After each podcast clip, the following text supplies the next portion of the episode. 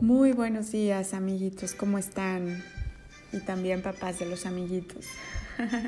Espero que estén muy bien y bienvenidos a un nuevo episodio de Ginger Podcast. Uh, recuerda que puedes encontrar Ginger Podcast en iPhone y Google, en todos los lugares en donde encuentras podcasts. Y Ginger se escribe G-I-I-N. G-E-R con doble I, Ginger Podcast, ¿ok? Bueno, pues vamos ahora a continuar con la gran historia que hemos empezado ya hace varios episodios. Y recuerdas que la vez pasada hablamos de Noé y de su arca y de cómo eh, se salvó del gran diluvio y volvió a poblar toda la tierra. Así pasaron muchos años y la familia de Noé creció por toda la tierra eh, los hijos tuvieron otros hijos y más hijos y más hijos y se volvieron muchísimos humanos sobre la tierra otra vez. Vamos a ver qué pasó esta otra vez, ¿no? Porque como ya hemos visto, a veces los humanos han tenido mala memoria y cometen los mismos errores.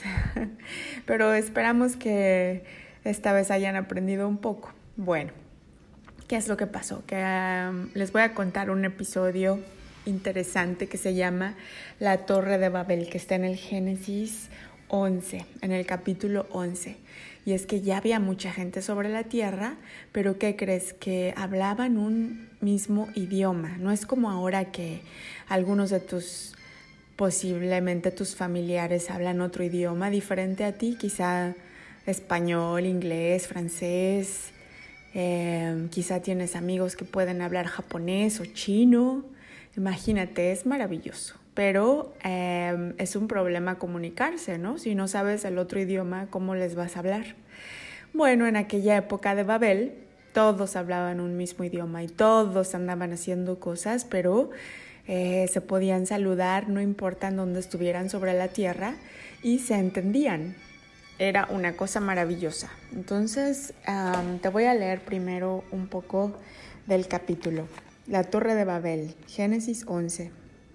Tenía entonces toda la tierra una sola lengua y unas mismas palabras. Y aconteció que cuando salieron de oriente hallaron una llanura en la tierra de Sinar y se establecieron allí. Y se dijeron unos a otros, vamos, hagamos ladrillo y cosámoslo con fuego. Y les sirvió el ladrillo en lugar de piedra y el asfalto en lugar de mezcla. Y dijeron, Vamos, edifiquemos una ciudad y una torre cuya cúspide llegue al cielo, y hagámonos un nombre por si fuéramos esparcidos sobre la faz de toda la tierra. Entonces imagínate, ellos querían hacer una gran torre que llegara hasta el cielo. Era muchísimo trabajo, pero sabían que unidos lo podían hacer. Y querían hacerse un nombre, o sea, es decir, querían tener seguridad, ser conocidos, querían hacer algo muy, muy, muy grande, ¿no? Entonces, eh, bueno, pues emprendieron la tarea y tic-tac, tic-tac, todo el tiempo estaban trabajando y, oye, pásame otro ladrillo, sí, hasta arriba.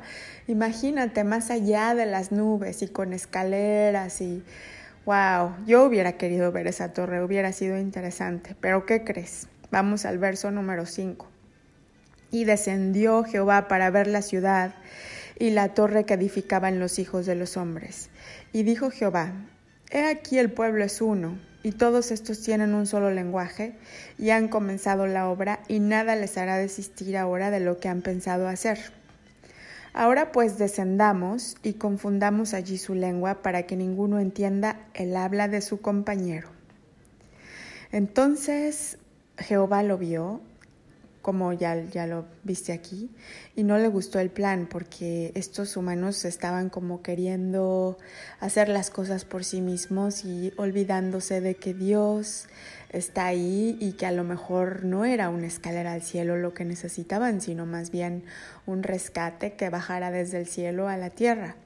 Pero ellos no lo sabían. Entonces a Jehová Em, evitó que los seres humanos emprendieran una labor así que pues no tenía sentido y desde ese día hizo que hablaran diferentes lenguas. También fíjate en el verso 7 que te leí, dijo Jehová, ahora pues descendamos y confundamos allí su lengua. Jehová cuando habla sobre sí mismo, cuando se habla a sí mismo, habla en plural. Muchas veces has visto en la Biblia, en las cosas que ya hemos leído, hagamos un hombre a nuestra imagen y semejanza, cosas así es en plural y a lo mejor tú ya sabes que Dios tiene tres personas, ¿verdad? En la Santísima Trinidad. Pues así Dios es múltiple. Así también se habla a sí mismo un poco en plural, es muy interesante. Pero bueno, volvamos a la historia y veamos que de un momento a otro, imagínate que un día vas con tu mejor amigo a construir la torre y se están divirtiendo muchísimo y toman el sol y toman el, el descanso juntos y al día siguiente vas y le dices a tu amigo, hola, ¿cómo estás? Y él te entiende, hola, qué feo estás. Dice, ¿qué? ¿Qué feo estás? No, ¿cómo estás? Pero como ya no hablaban la misma lengua, ya no se podían entender. Imagínate que uno al otro le dijo, alguna persona a otra le dijo, pásame un ladrillo. Y él entendía, que te pase un bolillo. Un bolillo es como un pan, entonces, en realidad, eso de la construcción de la torre se empezó a poner complicado. Imagínate que decían, sube por esta escalera. Y el otro entendía, tu playera está bien fea. no, no, no, no. Empezaron seguramente a pelear unos con otros y abandonaron definitivamente la tarea porque no hay nada que los hombres puedan hacer si Dios no lo aprueba primero. Y no hay nada que los hombres puedan planear si Dios no tiene el plan primero. Entonces sigamos con la lectura de ahora en el verso 8. Así los esparció Jehová desde allí sobre la faz de toda la tierra y dejaron de edificar la ciudad, es decir, la torre. Por esto fue llamado el nombre de ella Babel, porque allí confundió Jehová el lenguaje de toda la tierra, y desde allí los esparció sobre la faz de toda la tierra. O sea, justo lo de lo que tenían miedo. ¿Te acuerdas que dijeron, hagámonos una torre y un nombre, no sea que seamos esparcidos por toda la faz de la tierra? Justo lo que tenían miedo por no confiar en Dios, justo eso les pasó.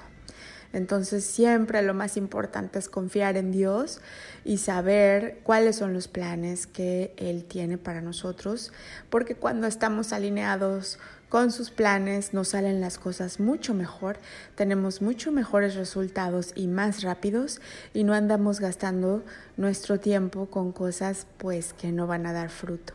A veces los planes del Señor son un poco difíciles de entender, pero siempre son superiores a cualquier cosa que te puedas imaginar. Por eso Él está ahí para ayudarnos y por eso tenemos que tener nuestro receptor en nuestra alma y nuestro espíritu bien afinado. ¿Te acuerdas que hablamos del receptor la vez pasada cuando Noé podía escuchar exactamente las instrucciones del Señor? Bueno, ese es el mismo receptor que te estoy mencionando ahora. Así es que ponte muy abusado y abusada a las palabras y los planes de Dios en tu vida y que Dios te bendiga siempre y que todas las cosas que empieces tengan mucho éxito y tengan mucho fruto y te hagan muy feliz toda tu vida que tu vida se mueva de acuerdo a los planes del Señor y que tengas muchas bendiciones y mucho éxito para ti y tu familia. En el nombre de Jesús. Entonces nos oímos muy pronto por aquí. Muchas gracias por habernos escuchado y diviértate mucho. Bye.